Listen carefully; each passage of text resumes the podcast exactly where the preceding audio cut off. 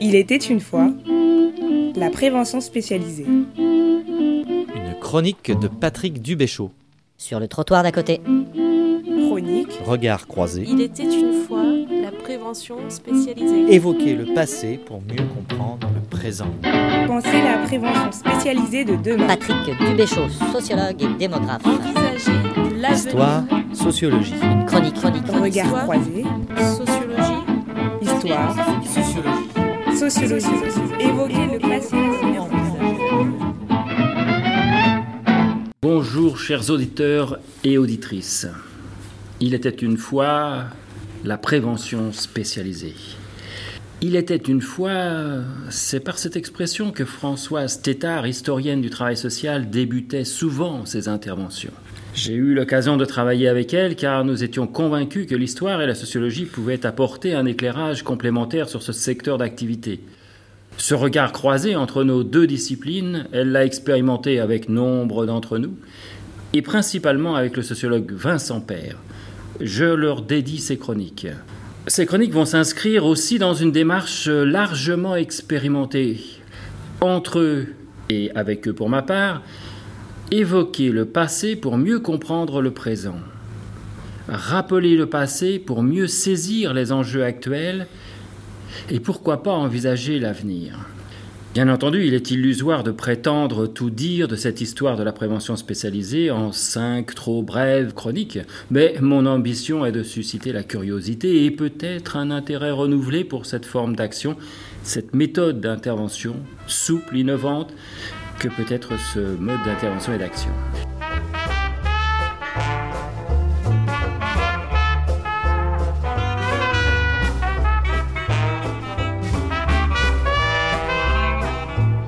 Cette première chronique, je l'ai donc appelée l'invention de la prévention spécialisée. Elle fournira quelques images clés de cette période que François Tétard et Vincent Père situent de 43 au début des années 50. Certains pourraient considérer que ce choix est un relent passéiste, mais ce n'est pas ma posture et j'espère en faire la démonstration. La prévention spécialisée a démarré à l'issue de la Seconde Guerre. Elle se proposait, pour reprendre une formulation de l'époque, de lutter contre l'inadaptation sociale de la jeunesse. Ce terme de jeunesse recouvrait tout autant des enfants, des adolescents que des jeunes majeurs appartenant à des milieux défavorisés, qui vivaient il y a 60 ans dans les quartiers insalubres, les quartiers populaires des grandes villes. En juin 1946 paraît le numéro 2 de la revue Sauvegarde, revue des associations régionales de sauvegarde de l'enfance et de l'adolescence. Louis Le Guillan, psychiatre, conseiller technique auprès de la direction de la famille et de l'enfance au ministère de la Santé publique et de la population, et président du comité de rédaction de la revue, note que l'expérience lilloise est une totale nouveauté. Roland Assatiani, inspecteur de la population et chargé plus particulièrement des questions touchant à l'enfance inadaptée, affirme dans son article que c'est une expérience récente ne se rattachant à aucune autre forme connue. Mais quelle expérience évoque-t-il? En fait, il s'agit d'une expérience menée depuis 1943 à Lille dans le cadre de l'ARCEA local, autour de la mise en place des équipes de prévention à la délinquance juvénile. L'animateur de l'idée est Fernand Deligny, enseignant d'origine et pédagogue inspiré.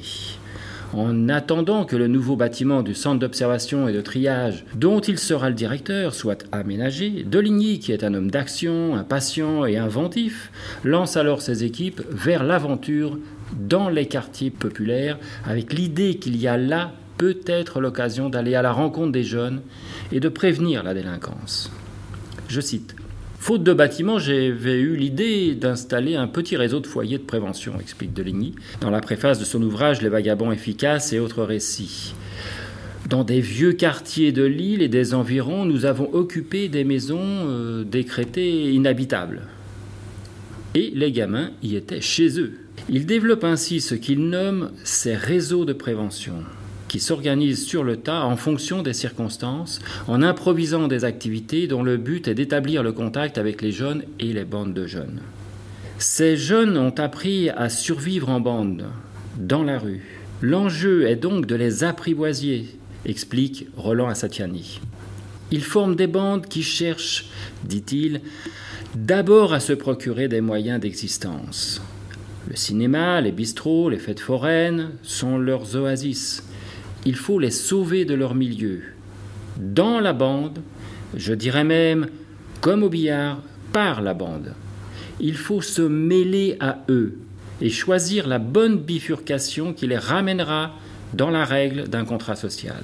Tout naturellement, on les rencontre sur les terrains vagues, dans les quartiers populeux et repérés sur la carte locale de la délinquance juvénile. Et les moniteurs des équipes s'assignent comme but de drainer tous ces gosses qui traînent. Dès le départ, les activités menées sont multiples et sont en partie improvisées en fonction des circonstances, et je cite, selon la dimension du local.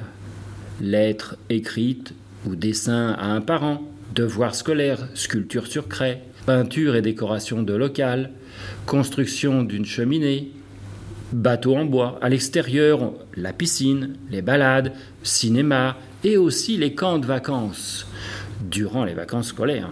En fait, ces pratiques ne reposent pas au départ sur un socle théorique, c'est d'abord et surtout une approche empirique, une manière d'être, une manière de faire quasi-ethnologique. La prévention spécialisée se distingue dès le départ par un mode particulier d'intervention, de rapport avec les jeunes et avec l'environnement. La proposition pédagogique est simple, explique Asatiani. Tâchons d'utiliser les bandes telles qu'elles sont constituées, avec leur hiérarchie naturelle, et proposons-leur, sans en avoir l'air, tout l'art réside dans l'amorçage, des activités. Évidemment, ne vous attendez pas à une fréquentation calme, régulière et nombreuse. Mais peu à peu, un noyau se formera. Il y a un effet de pénétration qui exige une psychologie particulière. Il faut connaître la langue, les mœurs, les traditions de ces milieux, considérés comme en marge de la société. Il poursuit c'est en s'imprégnant ainsi de l'état d'esprit du quartier, en mettant à la disposition des enfants des activités variées qui absorbent leur instabilité, en prenant pied dans les milieux familiaux, que ces équipes peuvent espérer garder la vie normale un certain nombre d'enfants qui, laissés à eux-mêmes, seraient rapidement étiquetés délinquants. En fait, dès le début, bien que la démarche soit, on l'a dit, empirique, les auteurs des articles utilisent le terme méthode pédagogique. Et cette façon d'agir auprès de cette jeunesse se répand. Citons pour l'exemple quelques expérimentations et expérimentateurs. En 1947, la boutique à Paris, rue de Navarre, dans le 5e arrondissement, Monique Beauté, militante catholique sociale, chef-taine chez les Guides de France, avec le soutien d'Henri Joubrel, initiateur de la NEJI, Association nationale des éducateurs de jeunes inadaptés, font de cette boutique un lieu où les jeunes viennent spontanément et discute avec les adultes présents.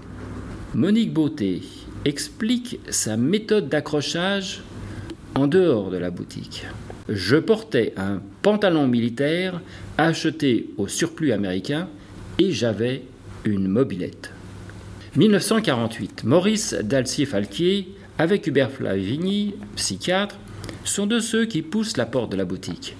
Dacier Falquier est imprimeur, responsable au Scout de France, et en accord avec le juge Chazal, juge des enfants au tribunal de la Seine, il va organiser des séjours camping, qui lui permettront ensuite de retrouver les jeunes dans leur quartier.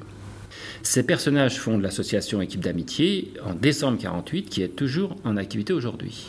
Citons encore Robert Mathieu, qui lui aussi a fréquenté la boutique, scout entré dans la résistance à 17 ans, militaire, diplômé de l'école d'éducateur de Montesson, il entre en relation avec le délégué de la liberté surveillée à Nancy, sa région natale. Ils ont été prisonniers ensemble, ça crée des liens. Ce dernier explique que ce n'est pas seulement sur un jeune isolé qu'il faut agir, mais auprès d'un jeune intégré dans sa communauté naturelle, dans son milieu naturel.